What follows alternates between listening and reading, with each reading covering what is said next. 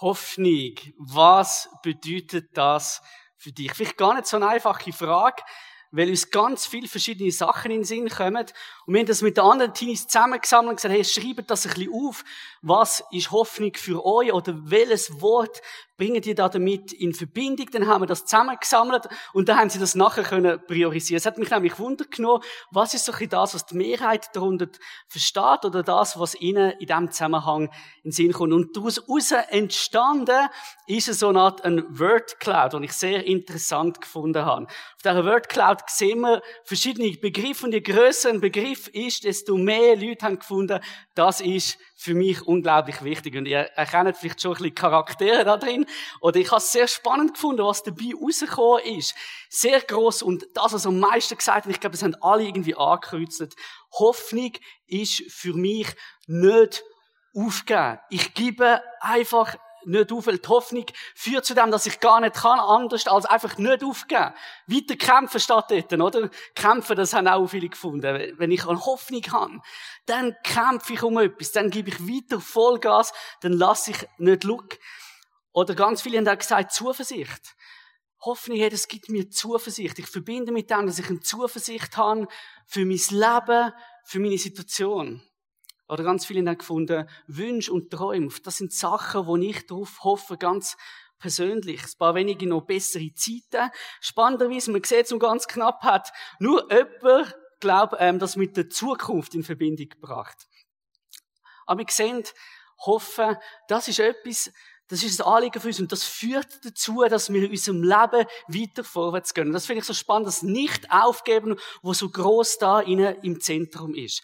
Und ich habe mich dann so ein bisschen auf die Suche gemacht und mich gefragt, was denkt eigentlich die ganze Schweizer Bevölkerung im Moment zum Thema Hoffnung. Und ich bin auf einen Hoffnungsbarometer gestoßen von der Uni St. Gallen. Die machen das jedes Jahr. Die schauen so ein bisschen, was ist gerade so ein bisschen das Hoffnungslevel in der Schweizer Bevölkerung. Und ich persönlich habe erwartet, dass das Level recht tief wird sein im Moment, oder wegen der ganzen Situation, vielleicht wegen Ängst, was existenzielle Ängste angeht oder Gesundheit und so weiter.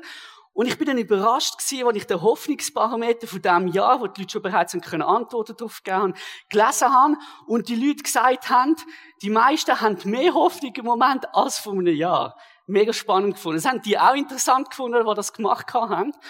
Und dann haben wir so viele Gedanken darüber gemacht und gedacht, ja, vielleicht könnte ein Grund sein, dass man sich wieder so ein bisschen an die Hoffnung klammert, gerade in Zeiten, wo es schwierig ist, dass es viel mehr eine Präsenz in unserem Leben inne hat, eine Wichtigkeit in unserem Leben, dass wir uns fragen, was für Hoffnungen haben wir und auf was hoffen wir dann? Sie haben gesagt, ein großer Teil der Leute dann ist vor allem wichtig der Wunsch nach einer besseren Zukunft. Das ist eine ganz große äh, Wichtigkeit in. Und das Zweite, der Glaube daran, dass in der Zukunft neue Möglichkeiten entstehen. Also, dass es in der Zukunft ganz neue Situationen gibt und neue Möglichkeiten für mein persönliches Leben, sagt das für das Wirtschaftliche, sagt das fürs Persönliche, wie auch immer. Und in dem drinnen haben sie auch herausgefunden, dass es den Leuten sehr wohl klar ist, dass sie ein grosses Bewusstsein haben für Schwierigkeiten und Hindernisse. Und der vierte Punkt, den habe ich besonders spannend gefunden, dass es für die Leute mega wichtig ist zu wissen, in was ihnen oder in wer sie ihres Vertrauen setzen. In welche Fähigkeiten von ihnen oder in welche Leute. Und ganz viele haben da genannt Familie, Freunde, der Staat, also Politik und ein paar ganz wenige noch Gott, wo sie ihre Hoffnung drauf setzen. Mit dem Wunsch, dass das ihnen hilft, dass sich Sachen in ihrem Leben erfüllt. Dass sie optimistisch führen schauen Und ich glaube, das ist eine ganz wichtige Frage. Das müsst die Frage stellen im Zusammenhang mit der Hoffnung, auf was oder auf wer hoffen wir denn ganz konkret? Wo ist unsere Hoffnung wie festgemacht? Wo haben wir einen Anker oder so ein Fixstern, etwas, wo wir uns daran orientieren können, wo wir sagen, das ist der Grund, wieso ich Hoffnung habe in meinem Leben. Und mir hilft das, wenn man dann sich auf die Suche macht nach Leuten, die schon viel erlebt haben und wo ich würde sagen, die sind auch weise, also die haben eine gewisse Lebenserfahrung, eine gewisse Intelligenz und die wissen, wie man die Frage kann beantworten. Und in der Bibel finden wir so einen Mann, wir erkennen in diesem Text, dass er schon bereits ein bisschen älter ist und dass er auch auf sein Leben zu, zurückschaut, aber so zum Schluss kommt, auf was er seine Hoffnung möchte setzen. Das ist ein Psalmist und im Psalm 71 schreibt er über das. denn du allein bist meine Hoffnung, Herr. Ja, Herr, du bist meine Zuflucht von, Zuversicht von meiner Jugend an. Du Gott, hier schreibt der Herr, du allein bist der, wo ich meine Hoffnung drauf setze. Du bist meine Zuversicht, sagt er. Und schon seit Jugend an bist du das. Mir fallen da zwei Sachen auf.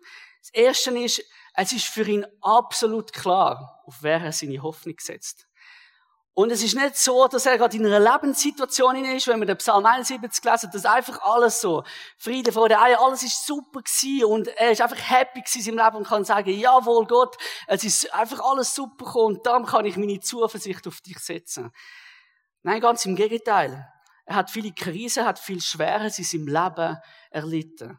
Und er versteht Gott interessanterweise in dem Innen auch nicht. Und trotzdem kommt er am Schluss auf das, dass er sagt, Du bist meine Zuversicht. Ich kann erfahren, Gott, nur auf dich möchte ich meine Hoffnungen setzen. Für ihn ist klar, auf wer er das möchte machen, nämlich auf Gott ganz persönlich. Das zeigt auch die Wiederholung. Das finde ich im Psalmen immer wieder interessant. Wenn Wiederholungen kommen oder allgemein in der Bibel, dann entdecken wir, das ist dem Schreiber, der, der das gesagt hat, besonders wichtig. Er sagt nämlich, du bist meine Hoffnung und du bist meine Zuversicht im gleichen Satz. Und die Wörter, die sind ja irgendwo durch verwandt. Seit meiner Jugend an weiß ich das Gott. Seit meiner Jugend an verlade ich mich auf dich. Und das zeigt mich das Zweite, dass er das immer wieder erlebt hat und dass er sich das in jungen Jahren entschlossen hat. Gott, meine Hoffnung, die setze ich auf dich. Und das ist ein ganz erster Wunsch von mir an euch, dass ihr das einfach auch von Jungen schon dürfen entdecken. Wir dürfen heute auch entdecken, wieso das dürfen Wert hat, dass wir das in jungen Jahren dürfen entdecken, dass wir die Hoffnung in allem innen dürfen auf Gott setzen. Ich glaube, dass das in unserem Leben ganz viel Veränderung kann bringen. Die meisten Leute haben in diesem Hoffnungsbarometer gesagt, dass sie ihre Hoffnung auf Familie oder auf Freunde setzen. Weil sie denen vertrauen. Das ist doch klar, oder? Man setzt Hoffnung auf die Leute oder auf die Fähigkeiten, wo man vertraut, wo man eine Gewissheit hat, jawohl, das wird funktionieren. Zum Beispiel, wenn es drunter und drüber geht, mein Partner, der, der bleibt an meiner Seite, der wird mir da helfen, der geht mit mir durch dick und dünn. Und gleichzeitig glaube ich, dass wir alle schon mal die Erfahrung gemacht haben, dass wir früher oder später massiv enttäuscht werden wenn wir zu viel Hoffnungen in andere Personen hineinsetzen. Ich glaube, aktuell, vielleicht ein bisschen banal, haben wir das gesehen, wenn man viel Hoffnung setzt in die Schweizer Nationalmannschaft, oder? Wird man am Schluss enttäuscht, weil sie keine Chance haben, von den Italienern niedergewalzt. Und dann sieht man, was für ein Wut kommt und wie die Leute da in ihre Tasten hauen von weit weg und es plötzlich acht Millionen Nationalcoaches gibt. Aber der, der ja dann das aufstellt wie eine Mannschaftsaufstellung, der macht sich klare Gedanken und sagt, ich schicke schlussendlich nur die Leute drauf, wo ich meine Hoffnung drauf setzen kann. Mein Vertrauen, wo ich denke, die werden liefern. Und dann stellt er die elf Leute auf den Platz. Und heute Abend wird er das natürlich auch wieder machen, nach seinem eigenen Gusto. Und nicht so, wie wir das vielleicht würden machen, weil er die Leute ganz persönlich kennt. Und er sagt, okay, ich hoffe, auf die mit dem Risiko, weil sie Menschen sind, dass sie ihn könnten enttäuschen und vielleicht eine ganze Nation. Und das ist die Herausforderung, die wir haben in unserem Leben, dass das passiert. Und das ist auch eine Herausforderung, dass wir das ganz konkret natürlich auch mit Gott erleben, wenn wir unsere Hoffnung auf ihn setzen. Und trotzdem glaube ich, dass es sich das lohnt, auf Gott unsere Hoffnungen zu setzen. Wieso lohnt sich das und wieso kommt so eine wie der Psalmist oder andere Personen in der Bibel überhaupt auf die Idee, ihre Hoffnung können auf Gott setzen? Ich glaube, eine Antwort ist, dass wir in der Bibel entdecken, dass Gott eben ein Gott ist, der ein ganzes persönliches Interesse an dir hat. Es ist nicht ein Gott, der irgendwo weit weg ist, wenn man in anderen Religionen entdeckt, sondern ein Gott, der ganz ein tiefes persönliches Interesse in unserem Leben hat und wo, wenn wir in die Bibel hineinschauen, unglaubliche Möglichkeiten haben, wo wir erleben dürfen, was für eine Macht er mitbringt, was für Möglichkeiten Gott hat, dort, wo unsere Ressourcen schon längstens ausgeschöpft sind. Und ein so ein Mann ist mir in den Sinn gekommen, das ist der Jeremia. Er hat massive Troubles gehabt mit seinem Volk einerseits, weil die haben nicht wollen, was Gott macht. Und er hat auch gewusst, Gott wird das Volk bestrafen. Und er ist auch so am Ringen gewesen und hat das Gefühl gehabt, es gibt keine gute, hoffnungsvolle Perspektive mehr für mich und für mein Volk. Und dann redet Gott zum Jeremia ganz persönlich. Im Jeremia 29, 11 lesen wir, was er ihm sagt. Denn ich weiß, was für Gedanken ich über euch habe, spricht der Herr. Gedanken des Friedens und nicht des Unheils, um euch eine Zukunft und eine Hoffnung zu geben. Das ist der Zuspruch, wo Gott an Jeremia persönlich sagt. Also, trotz dem ganzen Schlecht, was du erlebst, trotz allem, was so negativ aussieht, ich habe eine Zukunft für dich. Und das Interessante ist, dass er mit dem anfängt, dass er sagt, ich habe gute Gedanken über dich und dein Volk. Auch wenn das ein totales Chaotenvolk war, das drin gesteckt hat. Und ich glaube, dass es Gott bis heute uns möchte zusprechen, dass er sagt, ich habe gute Gedanken über dir. Und ich habe nicht einfach nur gute Gedanken über dir und dein Leben, sondern ich habe eine gute Zukunft für dein Leben. Und ich habe eine Hoffnung für dein Leben. Gott möchte uns Hoffnung und Zukunft also schenken. Einerseits ist das eine begrenzte Zeit gewesen, also das, was die Leute auf dieser Erde erlebt haben. Aber es dringt schon bei Jeremia durch, dass Gott mit dem noch viel mehr meint, als einfach das, was man hier auf dieser Erde erlebt, wenn er von Zukunft redet. Viel ein größerer Zeithorizont und eine größere Dimension, wo man da drin innen dürfen entdecken. Und wir machen einen Sprung ins Neue Testament hinein, wo das ein Schreiber auch aufgenommen hat und der Leute hat Mut machen, was denn Hoffnung konkret für sie kann bedeuten, welcher Zeithorizont mit dem gemeint ist. Das war der Petrus und bevor wir den Vers lesen, müssen wir wissen, dass der Archivisten geschrieben hat an Leute, die unter massiven Druck gekommen sind oder gewusst haben, es wird demnächst ein bisschen brenzlig für uns. Und wir können nicht einfach anstehen und von Gott erzählen und glauben, was wir wollen, sondern die Römer haben langsam keine Freude mehr an dem, was wir hier erzählen. Und er hat sie müssen ermutigen und zeigt ihnen Folgendes. Es ist die Hoffnung auf ein ewiges, von keiner Sünde beschmutztes und unzerstörbares Erbe, das Gott im Himmel für euch bereithält. Das ist die ultimative Hoffnung, wo Christen, wo du, wo ich darf haben. Und das hat eine große Wichtigkeit. Vielleicht ist es auf den ersten Moment nicht so attraktiv, weil man denkt, ja, aber wir hoffen doch auf ein gutes und erfülltes und ein schönes Leben hier auf der Erde. Petrus, was redest du jetzt von etwas, wo so weit weg ist? Vor allem, wenn man jung ist, oder? Wir kommen nachher noch später zu jemandem, der auch jung ist und das ganz, ganz konkret erlebt hat, wieso das schon wichtig war, in jungen Jahren den Beschluss zu machen ein ewiges, von keiner Sünde beschmutztes Leben. Also ein Leben, wo es nicht mehr drunter und drüber geht, wo, wo meine Fehler wie, wie weggeblasen sind, das, was ich nicht vermag, meine Scham, meine Schuld, die die Bibel hat, und ein unzerstörbares Erbe. Das ist auch etwas interessant. Also das ewige Leben, unzerstörbar. Das ist etwas, wo man nachher nicht mehr kaputt machen kann, oder? Das, was in der Ewigkeit stattfindet, das kann man nicht mehr kaputt machen. Das wird auch nicht einfach so vergehen, sondern das ist einfach eben, wie so sagt, ewig. Zeit los. Und das, was wir hier auf der Erde erleben, das kann vom einen Moment auf den anderen Moment kaputt gehen. Und da sind sich die Leute bewusst gewesen und herausfordert sind sie gestanden, sind sich durch das ermutigen lassen. Und sie haben sich vor allem ermutigen lassen, weil sie in dem ihnen gesehen haben, dass nicht sie die sind, die etwas müssen erreichen und handeln, sondern dass Gott der ist, der die Handlung übernimmt. Weil, der Peter schreibt im Vers vorher, Gelobt sei Gott, der Vater unseres Herrn Jesus Christus. In seinem großen Erbarmen hat er uns neues Leben geschenkt. Wir sind neu geboren, weil Jesus Christus von den Toten auferstanden ist. Und jetzt erfüllt uns eine lebendige Hoffnung. Wir sehen da an Gott, wo die Initiative ergibt, oder? Wo sieht, dass wir Hoffnung brauchen, dass wir völlig im Elend sind. Darum sagt der der Petrus, das Erbarmen, Gott erbarmt sich über dir und meinem Leben. Weil wir einen Gott haben, der eben gute Gedanken hat. Einen Gott, der unser Leben anschaut und vielleicht sieht er, ja, okay, der erreicht gerade nicht wirklich etwas, aber ich habe Erbarmen mit dem Leben von dem. Und in dem inne schenkt er uns neues Leben. Weil er der war, der gekämpft hat. Wir haben ganz am Anfang gesagt, es geht um Kämpfen, um nicht aufgeben, bei Hoffnung. Und ich finde es so schön, dass es Charaktereigenschaften sind von Jesus höchstpersönlich. Er hat gekämpft. Er hat nicht aufgegeben, auch wenn es am Kreuz unglaublich brutal war, sein Leben zu lassen, damit wir die Hoffnung überhaupt erfahren Der Petrus sagt, das ist an etwas gebunden, wie jede Hoffnung an etwas gebunden ist. Ist die Hoffnung an das gebunden, dass Jesus den Tod besiegt hat, dass er auferstanden ist. Und aus dem heraus kann er sagen, ich gebe euch ein volles Leben, ein erfülltes Leben, ein Leben voller Hoffnung, mit einem Zeithorizont, wo nicht einfach die Zeit hier angeht, sondern bis in die Ewigkeit hineingeht.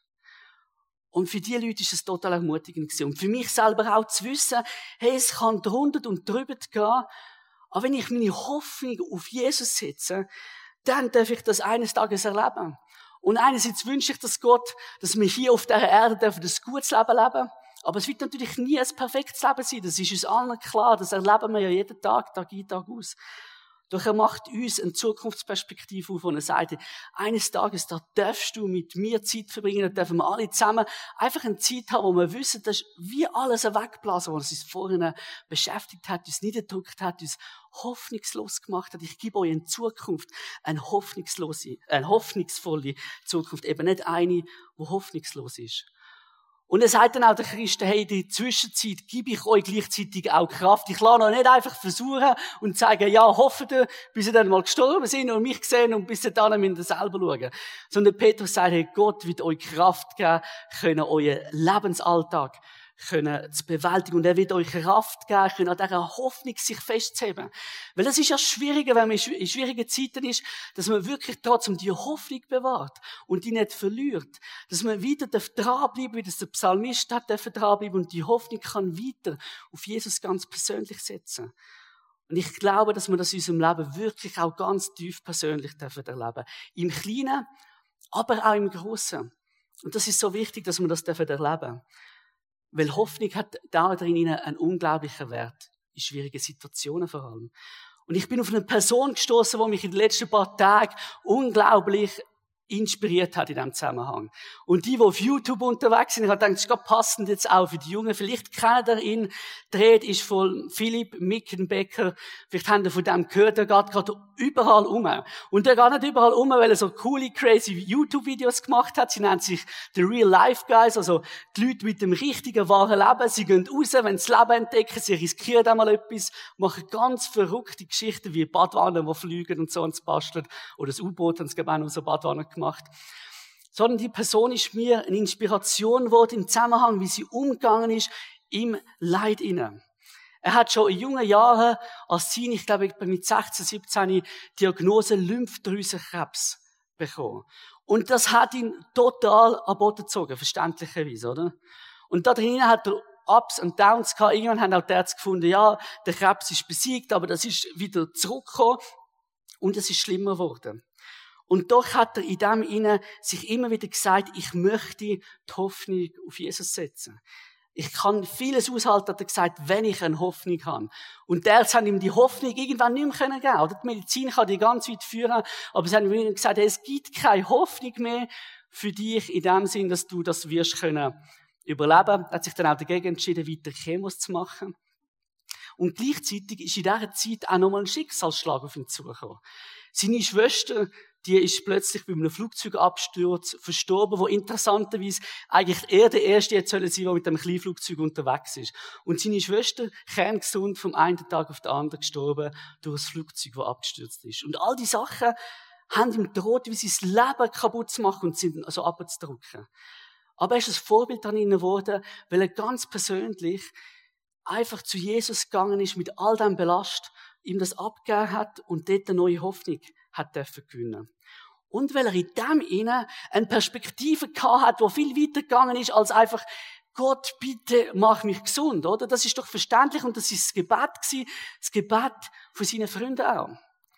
Doch am 9.6. von nicht langer Zeit ist er dann an dem Trümpflüsenkrebs verstorben und man könnte meinen, ja, wo ist denn die Hoffnung gewesen? Hat er denn die Hoffnung auf etwas Falsches gesetzt? Aber er persönlich hat zu seiner Lebzeiten gesagt, meine größte Hoffnung ist, dass es nach dem Leben hier auf der Erde weitergeht. Das ist seine größte Hoffnung gewesen. Dass es nicht einfach fertig ist hier mit dem, obwohl er jemand war, der das Leben in Fülle gelebt hat, und gesagt hat, ich nutze jeden Tag als ein Geschenk. Das hören wir ja noch oft von Leuten, die irgendwie dort krank sind, dass sie ganz neues Bewusstsein, neue Wertschätzung fürs Leben bekommen. Hat er gesagt, meine Hoffnung ist nicht primär, dass ich gesund werde, sondern meine allergrößte Hoffnung ist, dass es ein Leben gibt, wo weitergeht nach dem Zeitpunkt hier auf der Erde. Und ich bin mega bewegt, wie das etwas hat auslösen weil er hat eine mega Reichweite, Millionen von Leuten schauen seine Clips, seine Beerdigung ist aufgenommen worden und das hat mega wie ein Lauffeuer, geht das jetzt durchs Netz durch. Ein junger Mann, wo sich in jungen Jahren beschlossen hat, ich setze meine Hoffnung trotz allen Widrigkeiten voll und ganz auf Gott. Und ich möchte nicht warten, bis ich alt bin, sondern ich möchte es so machen wie der Psalmist. Ich möchte am Schluss von meinem Leben so können sagen, wie der Psalmist das gesagt hat. Denn du allein bist meine Hoffnung, Herr. Ja, Herr, du bist meine Zuversicht von meiner Jugend an. Und ich wünsche, dass dir, Nathanael und Lars und uns allen zusammen, dass wir das dürfen wie persönlich nehmen. Vielleicht am heutigen Tag nochmal ganz neu für uns persönlich nehmen und sagen, Komm, fragen wir uns doch, frage ich mich doch, auf wer möchte ich meine Hoffnung setzen und wo möchte ich mir die entdecken? Und in der Bibel gibt es noch viel mehr über die ganze Thematik. Es ist klar, es ist ein riesiges Thema.